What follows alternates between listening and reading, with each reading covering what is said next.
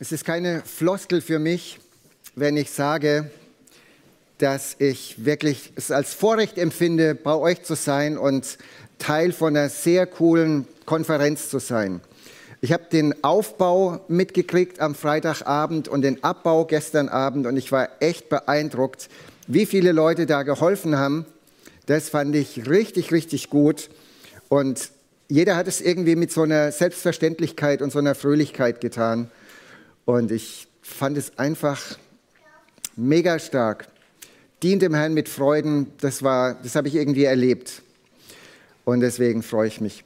Kann ich mal die erste Folie? Super. Das ist mein Thema, das vergebe ich mir nie, äh, das vergebe ich dir nie, durchgestrichen, Fragezeichen, Ausrufezeichen. Ich will euch mitnehmen in mein erstes Erlebnis mit Vergebung oder sogar Versöhnung. Ich hatte einen Spielkastenfreund und in der Grundschule, der den schönen Namen Wolfgang trägt.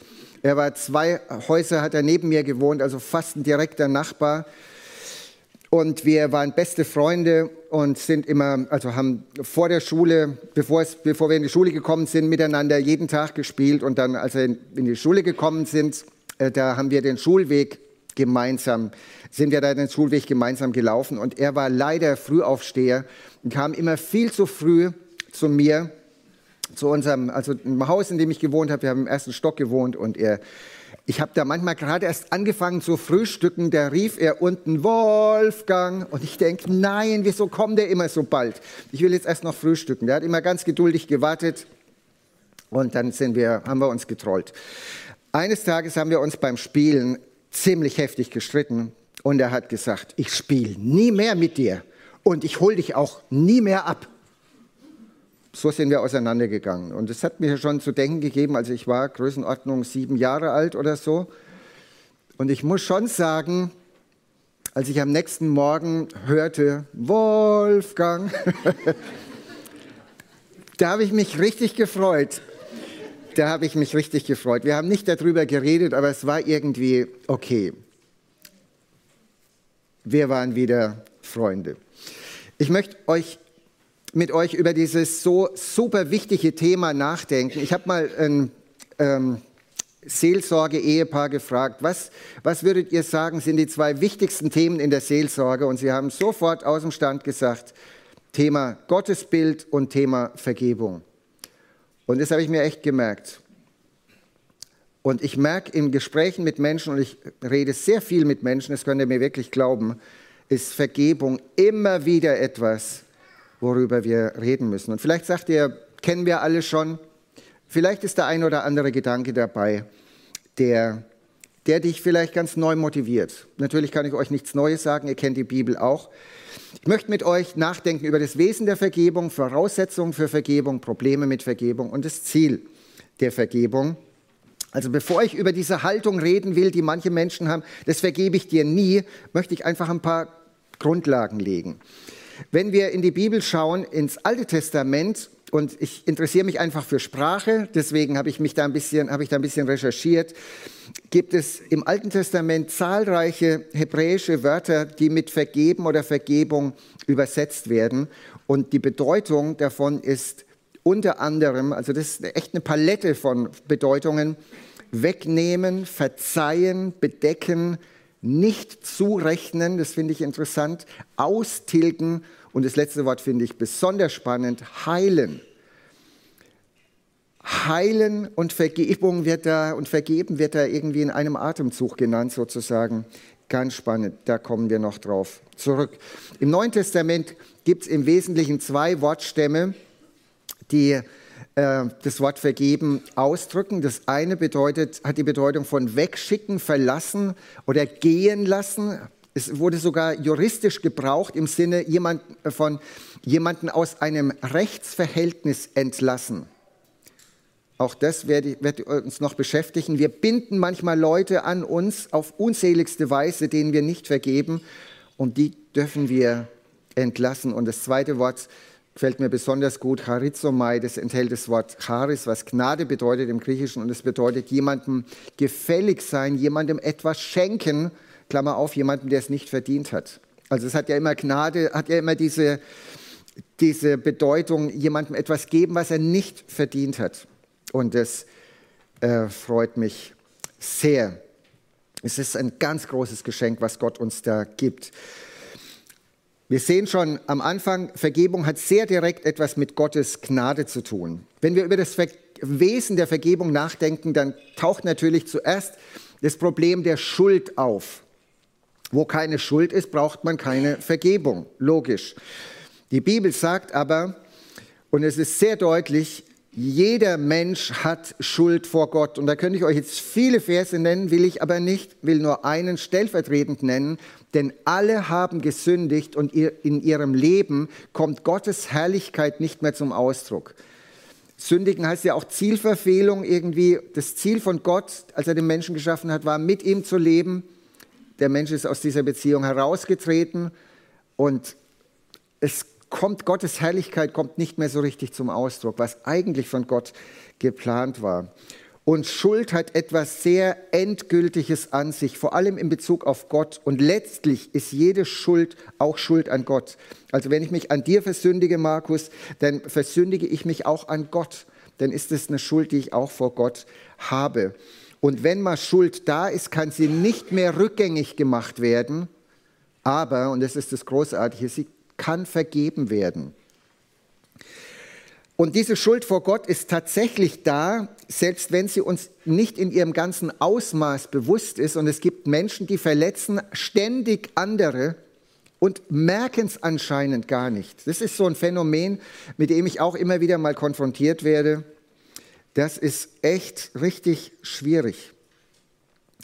Also der Mensch ist aus dieser ursprünglichen Beziehung von Gott herausgetreten und hat sich sozusagen grundsätzlich schuldig gemacht. Sünde ist letztlich ein Beziehungsbegriff. Und es wird, glaube ich, nicht immer so oft kommuniziert. Sünde ist ein Beziehungsbegriff. Sünde bedeutet, es steht was zwischen dir und mir.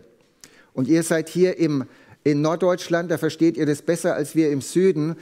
Äh, Sünde wenn man das, den, den sprachliche, die sprachliche Wurzel zurückverfolgt, kommt man bei dem Wort Sund raus. Ja, Stralsund, Svinesund, also wo einfach durch, also wenn ich es richtig verstehe, durch Wasser zwei äh, Teile Land irgendwie getrennt werden. Also Sünde hat was mit Trennung zu tun und ist deswegen ein Beziehungsbegriff. Der Mensch lebt ohne Gott und das ist die eigentliche Sünde.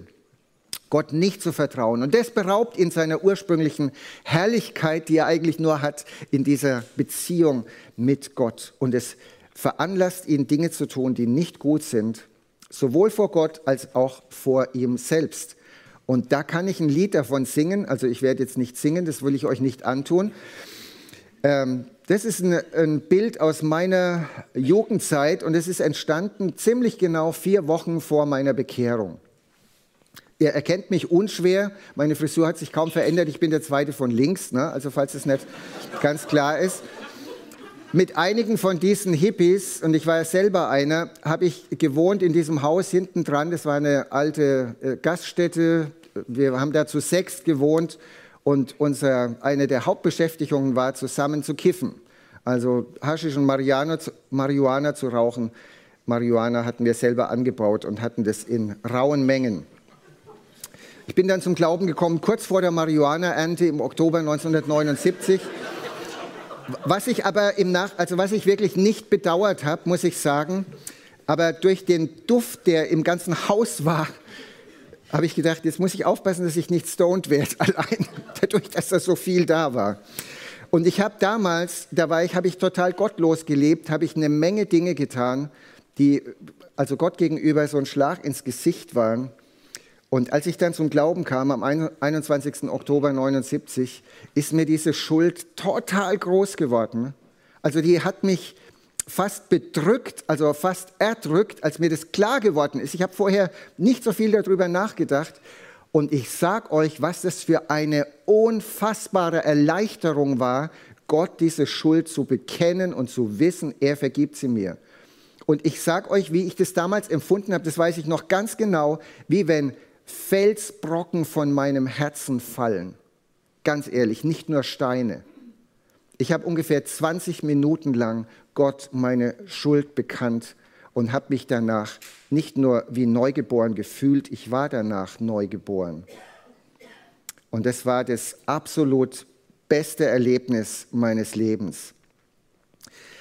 Manche Menschen leiden also sehr unter ihrer Schuld, andere empfinden das gar nicht so sehr. Was passiert, wenn man Schuld bekennt, erzählt uns König David und ich zitiere ihn. Er sagt im Psalm 32, und es ist danach, das ist äh, äh, seine Schuld, die er auf sich geladen hat, indem er Ehebruch mit Bathseba begangen hat und den Mann von Bathseba, äh, also er hat veranlasst, dass ihr Mann getötet wird. Als er das dann endlich bekannt hat, lesen wir diese Worte und das finde ich großartig weil das einfach ganz viel sagt über das Wesen von Vergebung. Als ich schwieg, zerfielen meine Gebeine durch mein Gestöhn den ganzen Tag. Den Tag und Nacht lastete auf mir deine Hand, verwandelt wurde mein Saft in Sommergluten. So tat ich dir kund meine Sünde und deckte meine Schuld nicht zu. Ich sagte, ich will dem Herrn meine Übertretungen bekennen und du, du hast vergeben die Schuld meiner Sünde. Wir sehen hier, wie dieser König befreit aufatmen kann, weil seine Schuld vergeben ist. Und er spricht davor, was das mit ihm gemacht hat. Und heutzutage würden wir das sagen, er hatte psychosomatische Beschwerden. Also das hat seinen Körper und seine Seele total mitgenommen. Also verwandelt wurde mein Saft in Sommergluten, jede Kraft ist irgendwie von ihm weggegangen, als er seine Sünde für sich behalten hat. Und was ist das für ein Triumphruf? Du, du hast vergeben die Schuld meiner Sünde. Ganz großartig. Ein berühmter Psychiater sagte mal, wenn ich meine Patienten in der Psychiatrie davon überzeugen könnte, dass ihre Sünden vergeben sind, könnte ich wahrscheinlich 75 Prozent als geheilt am nächsten Tag entlassen. Damit sage ich nicht, dass jede Depression oder jede psychische Krankheit mit Schuld zusammenhängt, nicht falsch verstehen, aber das kann uns sehr, sehr drücken. Wie gut, dass Gott Schuld wegnimmt. Das ist eines dieser Bedeutungen gewesen, die ich vorgelesen habe. Und das kommt sehr schön raus, als Johannes der Täufer Jesus zum ersten Mal begegnet. So jedenfalls wird uns das im Johannesevangelium erzählt. Da heißt es, am folgenden Tag sieht er, Johannes der Täufer, Jesus zu sich kommen und spricht, siehe, das Lamm Gottes, das die Sünde der Welt wegnimmt. Ein hochspannender Vers, den ich in meiner katholischen Jugend äh, gefühlt 500, äh, 800 Mal gehört habe. Bei jedem Gottesdienst kam dieser Vers vor und ich habe nie was verstanden, was der bedeutet. Kein einziges Mal. Jesus ist das Lamm Gottes. Die Juden waren vertraut damit, dass keine Ahnung, der Jens ein Lamm gebracht hat, weil er sich an seiner Frau versündigt hat und hat es gebracht und hat es geopfert als, als Sühnung für seine Schuld. Da war das das Lamm vom Jens. Hier reden wir vom Lamm Gottes. Gott bringt ein Opfer ins Spiel, das nicht nur die Sünde von einem Menschen, sondern die Sünde der Welt wegnimmt. Wie großartig. Er nimmt also, der Herr Jesus nimmt unsere Schuld auf sich, bezahlt dafür am Kreuz. Dieses Konzept der Stellvertretung verstehen viele Menschen nicht und ich seit 30, über 30 Jahren mache ich evangelistische Hauskreise und an der Stelle äh, hakt echt bei ganz vielen Menschen und es dauert manchmal ein Jahr oder zwei Jahre, bis Menschen das verstehen. Ich habe irgendwann mal ein Beispiel erzählt, das das einfach in unsere Zeit nimmt äh, hineinholt, was Stellvertretung bedeutet. Ich war vor einiger Zeit mal essen mit einem Freund und wir haben gut gegessen und, und was Leckeres dazu getrunken. Und ganz ehrlich, ich bin dann gegangen, ähm, ohne zu bezahlen. Und nicht aus dem Klofenster, sondern durch den Haupteingang bin ich rausgegangen und habe der Bedienung noch freundlich zugewunken und mich bedankt. Äh, könnt ihr euch vorstellen, was passiert ist? Ha? Also mein Freund hatte für mich bezahlt. Ich war kein Zechpreller. Und ich sage euch, dem Wirt und auch der Bedienung war es völlig egal, wer bezahlt. Die Hauptsache, es war bezahlt. Also jemand anders bezahlt für mich eine Schuld, die ich eigentlich habe. Ganz einfach, oder? Und doch so schwierig für manche. Wir können nämlich diese Bezahlung annehmen oder ablehnen. Und für manche Menschen, sie wollen sich nicht in so, eine, in so ein Schuldverhältnis geben und, und wollen nicht zu Gott kommen mit ihrer Schuld. Und das ist echt schwierig und es tut mir sehr, sehr leid, dass es manchen Menschen so geht. Das Wesen der Vergebung, ich will das kurz zusammenfassen, ist es, die Schuld wegzunehmen, die uns von Gott trennt und, beim, und den Menschen belastet. Und die zentrale Person, die uns die Schuld alleine vergeben kann, ist Jesus Christus, weil er unsere Schuld an unserer Stelle getragen hat. Und ich bin Gott von Herzen in Ewigkeit dankbar für diese Stellvertretung. Kommt zum zweiten Punkt über die Voraussetzungen der Vergebung. Es gibt, ich sehe zwei, mindestens zwei Voraussetzungen, die erfüllt sein müssen, wenn wir Gottes Vergebung in Anspruch nehmen wollen. Die erste ist, wir müssen bereit sein, unseren falschen Weg aufzugeben. Also eine grundsätzliche Bereitschaft, weil wenn ich zu Gott komme, sage, vergib mir ganz, meine ganze Schuld und ich lebe ganz genau so weiter, dann meine ich es gar nicht ernst. Ich muss also bereit sein, im Alten Testament liest sich das mal so, der Gottlose verlasse seinen Weg und der Mann der Bosheit seine Gedanken und er kehre um zu dem Herrn so wird er sich über ihn erbarmen und zu unserem Gott, denn er ist reich an Vergebung. Lasst euch das auf der Zunge zergehen, diesen Vers. Er ist reich an Vergebung. Und an manchen Stellen denke ich, er wartet nur, dass du zu ihm kommst und ihn um Vergebung bittest, weil da so viel Befreiung mit verbunden ist. Es gibt keine billige Vergebung. Wenn Gott vergibt, hat es immer einen hohen Preis für den, der vergibt. Gott hat es alles gekostet. Es hat das Leben seines Sohnes gekostet. Vergebung ist nie billig. Wenn du jemandem vergibst, dann ist das auch ein unglaublicher Kraftakt. Und dann ist es echt was Besonderes. Und es kostet dich was. Wenn wir wirklich wenn jemand wirklich Vergebung erfahren hat, dann erkennt man das auch daran, dass sein Leben sich ändert. Und das Gute daran ist, nicht wir müssen unsere Ärmel hochkrempeln und sagen, jetzt müssen wir anders leben, sondern Gott, durch Gottes Geist wird es bewirkt, dass wir anders leben. Und damals, als ich, als ich mich bekehrt habe, da im Oktober 79, da musste mir niemand sagen, dass ich nicht mehr Haschisch rauchen soll. Da war das für mich die totale Befreiung. An dem Tag habe ich das letzte Mal Haschisch geraucht, danach nie mehr. Und ich habe Gott mindestens sechs Wochen lang jeden Tag dafür gedankt, dass ich das nicht mehr tun muss, was mich eigentlich kaputt gemacht hat, wo ich gemerkt habe, das tut mir nicht gut. Ich wollte auch mal einen Tag pausieren innerhalb, des, innerhalb von einem Jahr und es ist mir nicht gelungen. Und dann habe ich mich bekehrt und es war weg, komplett der Wunsch weg, noch einmal irgendwie Drogen zu nehmen. Das macht Gott. Das macht Gott. Die zweite Voraussetzung sehe ich, dass wir unsere Schuld vor Gott bekennen. Im ersten Johannesbrief liest sich das so, wenn wir unsere Sünden bekennen, ist er, nämlich Gott, treu und gerecht, dass er uns die Sünden vergibt und uns reinigt von jeder Ungerechtigkeit. Das Wort bekennen ist interessant. Im Griechischen steht da dasselbe sagen. Also wenn Gott sagt, du sollst nicht lügen und du hast gelogen und du kommst zu Gott und sagst, ich habe gelogen, dann stimmst du damit Gott zu, der sagt, du sollst nicht lügen. Ja, ich habe gelogen, ich habe was Falsches gemacht, das war nicht okay. Ich bekenne das, ich stehe dazu. Und ich beschönige es nicht und ich mache keine Ausflüchte, ich sage, ja, ich habe das gemacht, das war falsch. Ein ganz schönes Beispiel für diese Haltung ist der Zöllner, der im Tempel steht und, und sich gar nicht getraut, irgendwie aufzuschauen, ganz hinten steht und sagt, oh Gott, sei mir, dem Sünder, gnädig. Und Jesus erzählt diese Geschichte und sagt, der geht gerechtfertigt vom Tempel nach Hause. Und die Pharisäer, die großes Brimborium machen und viele, viele Worte machen, aber ihr Herz nicht, nicht verändern lassen von Gott, die erleben das nicht. Und ich finde es so großartig, dieser Zöllner sagt nicht, oh Gott sei mir Sünder gnädig, aber du weißt ja, dass meine Lebensumstände so schwierig sind und ich musste das ja machen und ich bin in so einer schwierigen Familie aufgewachsen und ich will das nicht leichtfertig sagen, wirklich.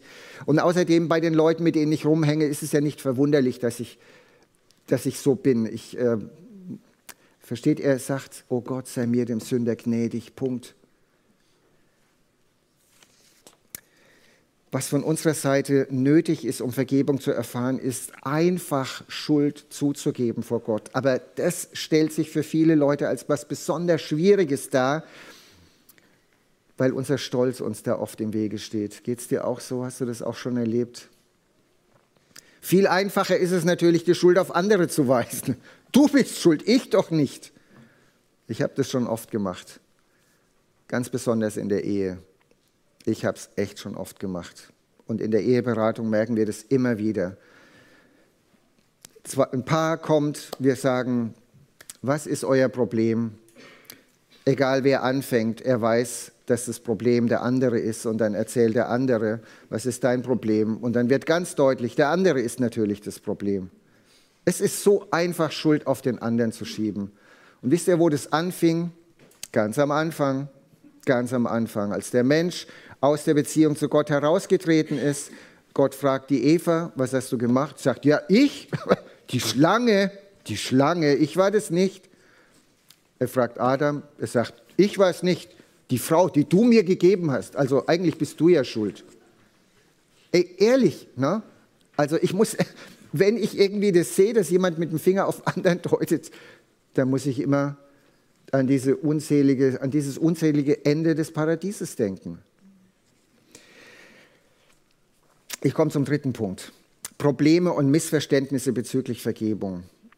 Wirklich auch durch die vielen Gespräche, die ich habe, viele seelsorgerliche Gespräche, habe ich gemerkt, dass das ein ganz, ganz großes Problem ist. Und ein ganzer Strauß von Problemen und die möchte ich euch gern, möchte ich gern mit euch teilen. Und da geht es jetzt besonders um Menschen, die, wie die meisten von euch sicher entschiedene Christen sind, sich wirklich entschieden haben, Jesus nachzufolgen.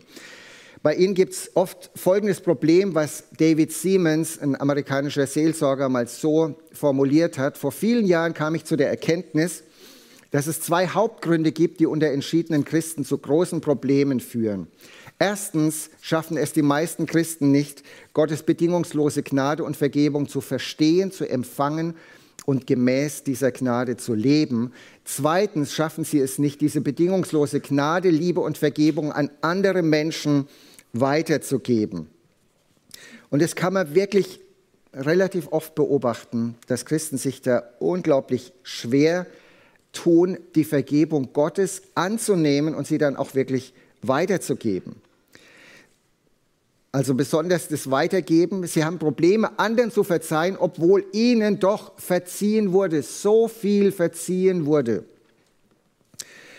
Und wenn wir dann nicht vergeben, dann führt es ganz oft zu einer großen Bitterkeit, die den Menschen von innen her auffrisst. Und ich frage mich manchmal, wenn Menschen partout nicht vergeben wollen, sie sagen das manchmal, ich kann nicht vergeben. Ich sage, du musst sagen, ich will nicht vergeben, weil du kannst es, wenn du das willst. Gott hilft dir. Dann muss ich, denke ich manchmal, kann so ein Mensch wirklich gläubig sein, der voll dran festhält und sagt, ich vergebe diesem Menschen nie. Ich weiß es nicht. Das muss Gott letztlich entscheiden, nicht ich. Das ist gut. Christen haben aber auch oft Probleme, sich selbst zu verzeihen, obwohl sie davon überzeugt sind, dass Gott ihnen vergeben hat. Dann haben sie keine echte Freude mehr und sagen, ja, ich weiß, Gott hat mir vergeben, aber ich selbst kann mir das nicht vergeben. Da hat jemand Folgendes dazu gesagt, was ich wirklich wichtig finde. Wer sich selbst nicht verzeihen kann, obwohl ihm verziehen wurde, der ist sich selbst die höchste Instanz, vor der er verantwortlich ist. Vergebung annehmen bedeutet, sein Richteramt aufzugeben. Wer sich selbst die höchste Instanz ist, kann keine Gnade und keine Vergebung erfahren. Wenn wir uns selbst nicht vergeben, dann sagen wir damit eigentlich, und jetzt hört gut hin, meine Standards, meine Gerechtigkeit ist höher als Gottes Gerechtigkeit. Wir sagen damit, ja, du machst dir es leicht und sagst, du vergibst mir. Ich mach's mir aber schwer, ich nehme das ernster als du. Boah, sag sowas nie. Nochmal, was ich vorhin gesagt habe, wenn Gott vergibt, dann ist es niemals eine billige Vergebung. Er hat seinen Sohn dafür gegeben, damit er vergeben kann. Versteht ihr es? Es gibt einen ganz großen Gegenwert. Und sag du nie, dass deine Gerechtigkeit besser ist als Gottes Gerechtigkeit. Also bitte, das ist echt für manche ein Weg in die Freiheit zu sagen, Gott hat mir vergeben, ich werde mir auch vergeben. Weil sonst macht dich das irgendwie so, kniest dich so. Irgendwie, du läufst dann immer mit einem langen Gesicht rum. Was hat Gott mit unseren Sünden gemacht? Ja, Sofern der Osten ist vom Westen, hat er von uns entfernt unsere Vergehen. Ihr wohnt hier am Meer, ihr wisst auch, dass Micha schreibt, dass, er, dass Gott unsere Sünden in die tiefsten Tiefen des Meeres geworfen hat. Ja, und mancher hat gesagt, da ist Angeln verboten. Ich finde diesen Vers besonders schön, weil es gibt keinen Ostpol und keinen Westpol, aber es gibt einen Südpol und einen Nordpol. Und so weit entfernt vom Osten bis zum Westen, das heißt ganz weit, dass es nie mehr irgendwie hochkommt. Versteht ihr? nie mehr. Es ist einfach weg. Noch ein anderer Aspekt ist mir wichtig, der uns häufig Probleme macht. Menschen vergeben anderen nicht und binden sich damit an Menschen, denen sie nicht vergeben, auf eine unselige Art und Weise. Louis Smith beschreibt es mal in seinem Buch Die Kunst des Vergebens. Er sagt, was stattfinden muss, um die Ketten zu zerbrechen, die aus dem Kreislauf von Gewalt und Rache entstehen. Er sagt, es sind Ketten, die den Täter und das Opfer aneinander binden. Der andere klebt an dir, du kriegst ihn nicht los und trägst ständig eine Last mit dir rum. Und er sagte, wenn du jemandem vergibst, dann entfernst du das Unrecht von der Person, die es getan hat. Du sprichst die Person frei von ihrer verletzenden Tat. Du schaffst sie neu. In einem Moment identifizierst du sie unauslöschlich als die Person, die dich verletzt hat. Im nächsten Moment änderst du ihre Identität. Die Person ist in deiner Erinnerung neu geschaffen.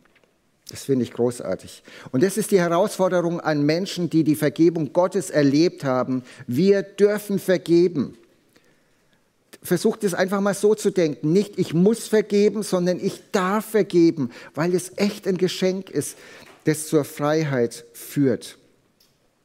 Andererseits haben Menschen, die selbst diese Vergebung nicht erfahren haben, oft Mühe, anderen zu vergeben. Also besonders Menschen, die gar keine Christen sind, die, das, die nichts von Gottes Vergebung ahnen, vielleicht, die neigen dazu, mehr die Schuld von anderen immer wieder hervorzuholen, nach dem Motto, das vergebe ich dir nie. Ich habe mal eine Geschichte gelesen von einem Mann, der seinem Freund erzählt von einem Streit, den er mit seiner Frau hatte. Und er sagt, oh, wie ich das hasse, wenn wir uns streiten. Jedes Mal bei so einem Streit wird meine Frau historisch. Sein Freund korrigiert ihn und sagt, du meinst hysterisch. Er sagt, ja, das wird sie auch, aber sie wird historisch. Sie holt die alten Sachen immer wieder hoch. Das ist übel.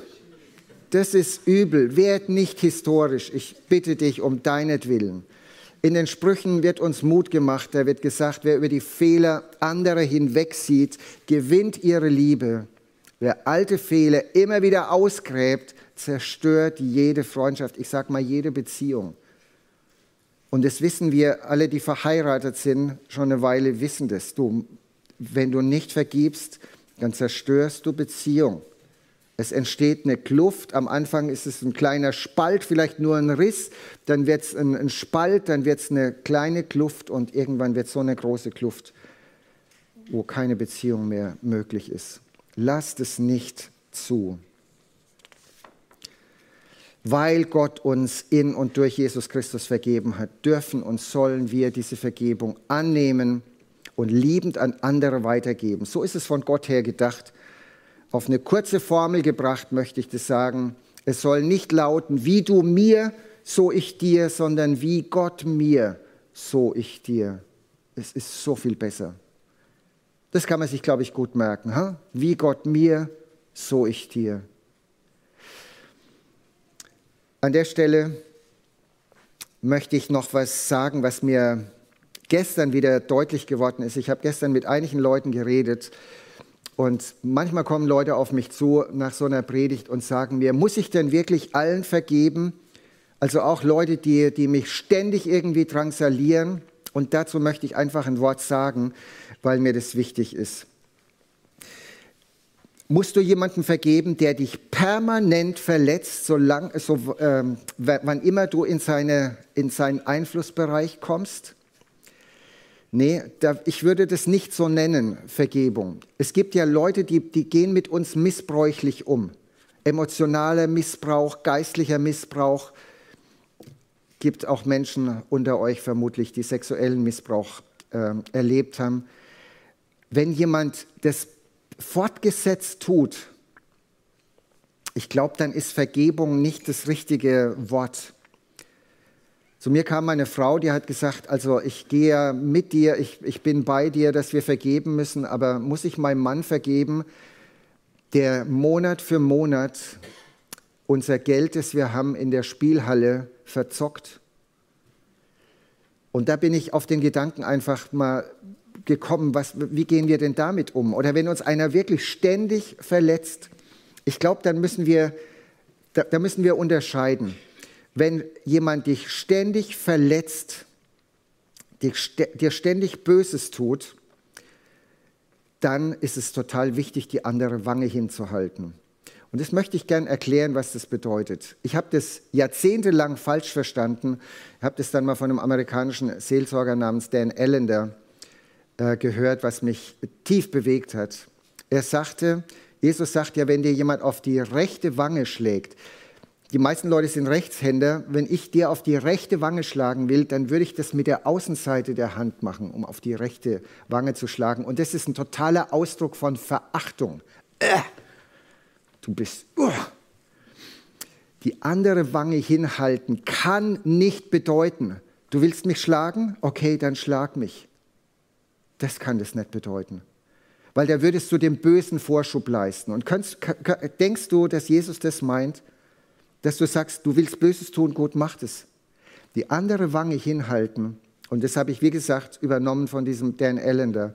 Er sagte, die normale Reaktion, wenn dich jemand so schlägt, ist, du rennst weg oder du schlägst zurück. Die andere Wange hinhalten heißt, mit dieser Art von Stärke kommst du bei mir nicht an. Was hast du für ein Problem? Was gibt dir das, dass du mich ständig drangsalierst? Das bedeutet, ich konfrontiere den anderen mit seiner Schuld und ich gebe ihm eine Möglichkeit, seiner Schuld ins Auge zu sehen. Und ich setze dem was dagegen. Ich habe das mal erlebt, ich bin ja von Beruf eigentlich Arzthelfer, seit 20 Jahren bin ich jetzt äh, in diesem anderen Beruf als Gemeindereferent. Bei der letzten, also ich bin, ich habe vier Arbeitsstellen gehabt und in, bei drei Arbeitsstellen bin ich gemobbt worden. Und ich, es dauert, würde zu lang dauern, wenn ich sage, wie ich da jedes Mal mit umgegangen bin. Bei der letzten Arbeitsstelle äh, hat mich die, also in einem, ich habe in der Reha-Klinik gearbeitet, da hat mich, da hat mich äh, eine Frau, die, die noch nicht mal mir vorgesetzt war, mich ständig gemobbt und irgendwann habe ich mich beim Chefarzt beschwert und dann hat er sofort uns drei, also hat er ein Dreiergespräch gesucht und hat dieser Frau eine Grenze aufgezeigt. Und danach habe ich Ruhe gehabt. Und es war völlig in Ordnung von mir, das zu machen. Das ist jetzt ein Beispiel.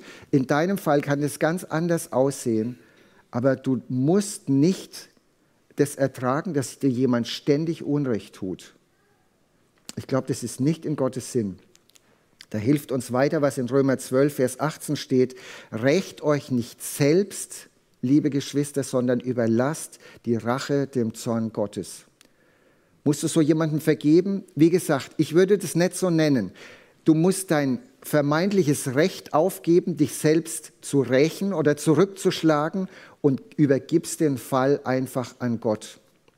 Und wenn du eine Möglichkeit hast, eine andere Instanz zu holen, dass, dass, diesem, dass dieser, dieser Bosheit Einhalt geboten wird, dann solltest du das unbedingt machen. Wenn du anderer Meinung bist, kannst du mich nachher gern ansprechen, können wir gern drüber reden. Was ich da glaube, wenn, wenn uns jemand ständig so wehtut, wir müssen diesen Groll loslassen, unser Recht auf Rache, unser Recht in Anführungszeichen auf Rache aufgeben und das Gott übergeben. Mein ist die Rache, sagt Gott. Er will, er vergeltet, weil er ist viel besser da drin als du. Okay, ich hoffe, dass ich das deutlich machen konnte, was ich damit meine, bevor ich zum letzten Punkt komme, das Ziel der Vergebung. Ich sage mal, das eigentliche Ziel der Vergebung ist Versöhnung. Vergebung der Schuld von anderen dient dem Ziel, dass Versöhnung stattfinden kann. Eigentlich sage ich deshalb, weil ich genau weiß, dass es nicht immer möglich ist. Deswegen ist die Bibel auch sehr realistisch und auch in Römer 12 steht, so viel an euch ist, lebt mit allen Menschen in Frieden. Es gibt Menschen, mit denen kannst du nicht in Frieden leben. Und dann quäl dich auch nicht damit, sondern dann, ja, versuch damit einfach umzugehen. Versöhnung ist eine großartige Sache. Wir haben ja, ich war 2018, glaube ich, mal hier in Rendsburg mit meiner Frau zu einem Eheseminar. Und wir haben da erzählt euch, vielleicht erinnert ihr euch, dass wir die ersten 20 Jahre unserer Beziehung uns innerlich verloren hatten, dass, dass es irgendwie schwierig war, so auf der, auf der inneren Ebene. Wir haben großartig zusammengearbeitet und Gott gedient und Menschen geholfen und Menschen zum Herrn Jesus geführt, aber wir hatten uns innerlich verloren. Dabei sind auch manche Verletzungen entstanden und irgendwann nach 20 Jahren gab es ein kleines, ziemlich ähm, ja, kurzes Gespräch, wo wir, wo wir uns gegenseitig einfach Schuld vergeben haben der letzten 20 Jahre und gesagt haben, lasst uns neu, lasst uns neu anfangen. Ich habe mich total entschuldigt für meine Frau, dass ich sie nicht gesehen habe als die Frau, die sie wirklich war. Sie hat sich entschuldigt bei mir für Dinge, dass sie mich nicht so gesehen hat und wir haben komplett neu angefangen und es war eine wunderbare Beziehung, die wir hatten, die letzten etwa 15 Jahre bis zu ihrem Heimgang.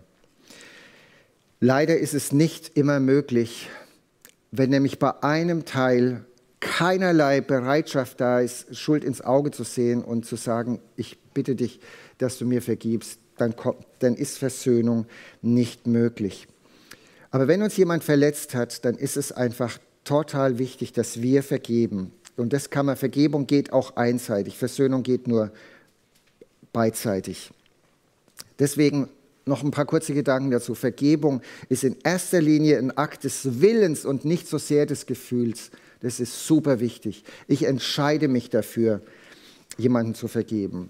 Ich habe das selber erlebt und durchbuchstabieren müssen. Ein Mann, der bei uns in der Gemeinde eine Zeit lang war mit seiner Familie, dann habe ich, ich war ein Mentor für ihn über vielleicht zwei, drei, keine Ahnung, vier Jahre. Und irgendwann habe ich irgendwas gesagt, was, ihm, was er in den falschen Hals gekriegt hat. Und es war wirklich nichts Böses, nichts Angriffiges, ehrlich. Äh, und danach hat er, hat er versucht, mich fertig zu machen. Und zwar wirklich wie, wie strategisch irgendwie. Ich habe den Eindruck, er hat sich zu Hause hingesetzt, hat so einen Schlachtplan gemacht. Er war da auch erfahren drin. Er war nämlich Soldat, der in drei Kriegen gekämpft hat. In Somalia, in Bosnien und im Irak. Also der hat wirklich was verstanden von psychologischer Kriegsführung. Und es war der Wahnsinn, wie der, wie der versucht hat, mich fertig zu machen. Und es hat mich zutiefst verletzt. Es hat mich total zerrüttet. Und ein halbes Jahr lang, ob ihr es glaubt oder nicht, habe ich gezittert, wenn ich seinen Namen gehört habe und habe ein rotes Gesicht gekriegt. Ehrlich. Und jedes Mal habe ich gesagt, Herr, ich will ihm vergeben. Ich will ihm vergeben. Aber es hat sich überhaupt nicht so angefühlt, dass ich ihm vergeben will. Ich hätte ihm lieber die Pest an, an den Hals gewünscht. Versteht ihr? Gefühlsmäßig. Aber ich habe gesagt, das will ich, will nicht so denken, ich will ihm vergeben. Eines Tages, als ich in der Gebetszeit war, hat Gott zu meinem Herzen geredet. Also ich habe keine Stimme gehört, aber Gott hat zu meinem Herzen geredet und hat mir deutlich gemacht, dass ich für diesen Mann und seine Familie beten soll, dass Gott ihn segnet. Und ich habe mit Gott gerungen und gesagt, das kannst du nicht meinen. Und Gott, doch, doch, doch. Doch, genau so. Und es hat sich grausam angefühlt, als ich mich durchgerungen habe, dieses Gebet zu sprechen und gesagt habe, Vater im Himmel, bitte segne diesen Mann und seine Familie. Und ich bin aufgestanden von diesem Gebet und ich war ihn los. So möchte ich es mal nennen. Ich konnte seinen Namen wieder hören, ohne zu zittern, ohne einen hochroten Kopf zu bekommen. Es war, ich war geheilt ganz ehrlich. Es war, gibt keine Versöhnung. Er hat anderen Leuten erzählt, wie, was für ein schrecklicher Mensch ich bin und dass ich ihm so viel Unrecht getan habe. Also es, gibt, es gab keine Versöhnung, aber ich habe ihm vergeben und, und war dadurch diese Last los. Ich habe mal von einer Frau äh, gelesen, die jahrelang von ihrer Mutter geschlagen wurde und ganz schlimme Sachen erlebt hat. Dann ist sie zum Glauben gekommen, hat das Evangelium gehört, war total begeistert von der Schönheit des Evangeliums, von der Schönheit der Vergebung, hat die angenommen. Irgendwann hat Gott zu ihrem Herzen geredet, dass sie ihrer Mutter vergeben soll. Und es war auch so ein Prozess, und irgendwann hat sie ihrer Mutter einen Brief geschrieben und den möchte ich euch vorlesen. All das, Mutter, was du mir angetan hast und was mein Leben beinahe zerstört hätte, vergebe ich dir. Ich will es dir vergeben. Seht ihr eine Entscheidung? Ich will es dir vergeben, weil Jesus Christus mir vergeben hat. Ich will dich nicht mehr bei deiner Schuld festnageln. Ich will sie dir nicht mehr nachtragen und damit zu tun haben. Und dann schreibt sie, was nach dem Brief irgendwie war. Und das finde ich auch großartig, wie sie das ausdrückt. Es war, als ob sich langsam aber stetig der unsichtbare, ständig präsente Ring der Bitterkeit in meinem Herzen lockerte und schließlich löste. Sie ist die Bitterkeit und den Groll losgeworden, als sie ihrer Mutter ganz bewusst vergeben hat. Wir denken manchmal, wenn ich jemandem vergebe, dann muss ich sagen, war nicht so schlimm.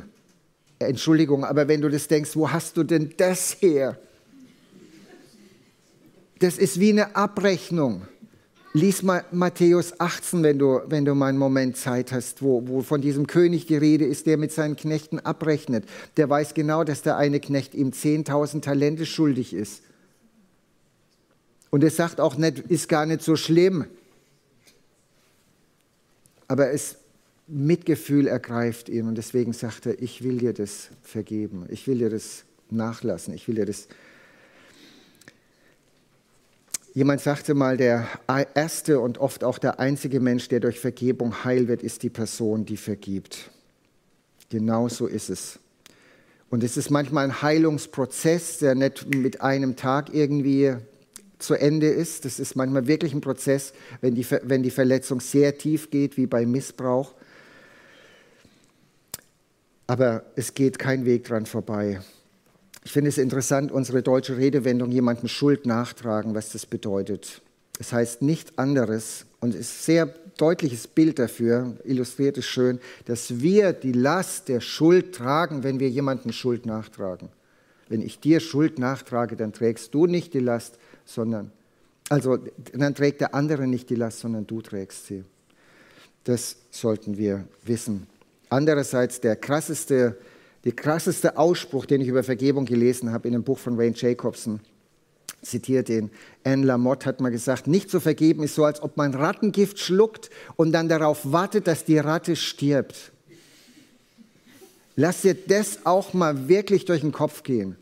Da ist ganz viel Wahrheit dabei.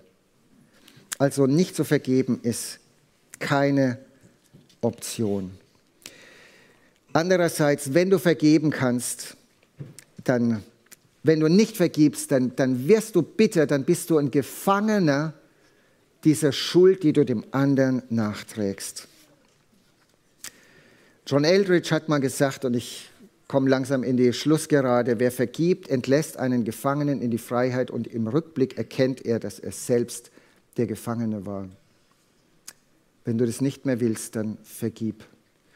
Und Corrie ten Bohm, ihr kennt bestimmt ihre Geschichte, die Ihr Vater und ihre, und ihre Schwester sind im KZ umgebracht worden. Sie war auch im KZ, hat üble, üble Sachen erlebt. Sagte, Vergebung ist die Macht, welche die Ketten der Bitterkeit und die Fesseln der Selbstsucht zerbricht. Genauso ist es. Genauso ist es. Ich komme tatsächlich zum Schluss. Das vergebe ich dir. Es ist wirklich möglich, zu diesem Schluss zu kommen, das vergebe ich dir. Ich will dir das vergeben. Es geht. Und ich wünsche es jedem von euch, dass ihr das macht. Und ich erzähle euch eine sehr krasse Geschichte, die tatsächlich stattgefunden hat in Südafrika nach dem Ende der Apartheid. Und das ist eine der berührendsten Geschichten, die ich in meinem ganzen Leben gehört habe. Vielleicht kennt ihr sie auch. Es gab da viele Gerichtsprozesse und in einem dieser Prozesse sagte ein Polizist namens Van de Broek aus, er hat erzählt, wie er und seine Kollegen einen schwarzen 18-jährigen Jugendlichen äh, im Ghetto erschossen haben und dann seine Leiche verbrannt haben. Acht Jahre später sind sie wieder aufgetaucht und diesmal haben sie den Vater des Jugendlichen mitgenommen, haben ihn erschossen, haben seine Frau gezwungen zuzuschauen, bis sie seinen Leichnam verbrannt haben. Und diese Frau, die ihren einzigen Sohn und ihren Mann verloren hatte, saß in diesem Gerichtssaal in Südafrika. Sie war eine entschiedene Christin. Es ist total wichtig. Und sie hat es mitgehört, was dieser Polizist gesagt hat. Der Richter hat sie gefragt, was sie verlangt. Und sie sagte, und es ist atemberaubend, sie sagte, ich möchte gerne, dass Mr. van der Broek mit mir zu der Stelle geht, wo sie meinen Mann verbrannt haben und dass er dort den Staub zusammenkehrt, damit ich meinem Mann ein ordentliches Begräbnis geben kann. Der Polizist war damit einverstanden. Sie hat dann noch Folgendes gesagt. Mr. van der Broek hat mir meine ganze Familie weggenommen, aber ich habe immer noch so viel Liebe, um sie weiterzugeben. Zweimal im Monat möchte ich, dass, dass Mr. van der Broek zu mir ins Ghetto kommt und einen Tag mit mir verbringt und ich möchte gern wie eine Mutter für ihn da sein, weil ich ja selbst keinen Sohn mehr habe. Und dann möchte ich Mr. van de Broek noch wissen lassen, dass ich ihm vergeben habe. Und ich möchte ihn gern umarmen, dass er spürt, dass ich es ernst meine. In diesem Moment haben spontan Menschen im Gerichtssaal angefangen, das Lied Amazing Grace anzustimmen und zu singen. Mr. Van de Broek konnte dieses Lied nicht mehr hören, weil er ohnmächtig geworden ist. Er ist zusammengebrochen vor so viel Gnade. Und um noch einen draufzusetzen, hat sie später beantragt, diesen Mann adoptieren zu dürfen. Und es ist gestattet worden. Könnt ihr euch das vorstellen? Und wisst ihr, an was mich das erinnert? Ihr wisst es. Unsere Schuld hat Gottes Sohn ans Kreuz gebracht. Gott hätte uns alle verurteilen können, ohne dass irgendjemand was dagegen hätte sagen können. Was hat er stattdessen gemacht?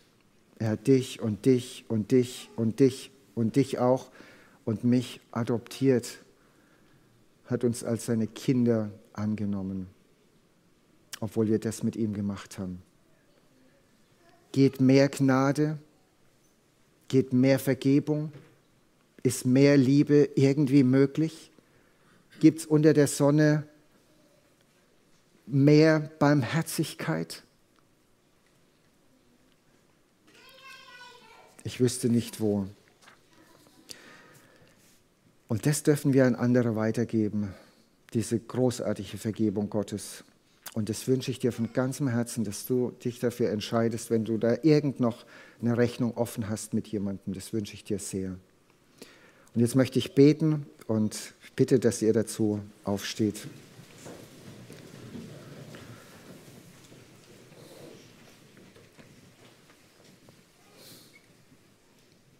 Lieber Vater im Himmel, es ist unvorstellbar, was wir im Evangelium lesen, dass wir als vollkommen verlorene Sünder, die wir waren, am Ende von dir adoptiert werden als deine Kinder und dass wir zu dir aber Vater sagen dürfen, dass wir dich Papa nennen dürfen. Es ist fast zu schön, um wahr zu sein. Wie gut, dass es wirklich wahr ist. Danke für dieses Geschenk der Vergebung. Danke, dass du reich an Vergebung bist. Wir beten dich dafür an und wir beten, dass wir diese Vergebung, die wir bekommen haben von dir, nicht für uns behalten, sondern dass wir sie wirklich an andere weitergeben, die uns verletzt haben. Bitte schenk uns dazu deine Gnade. Amen.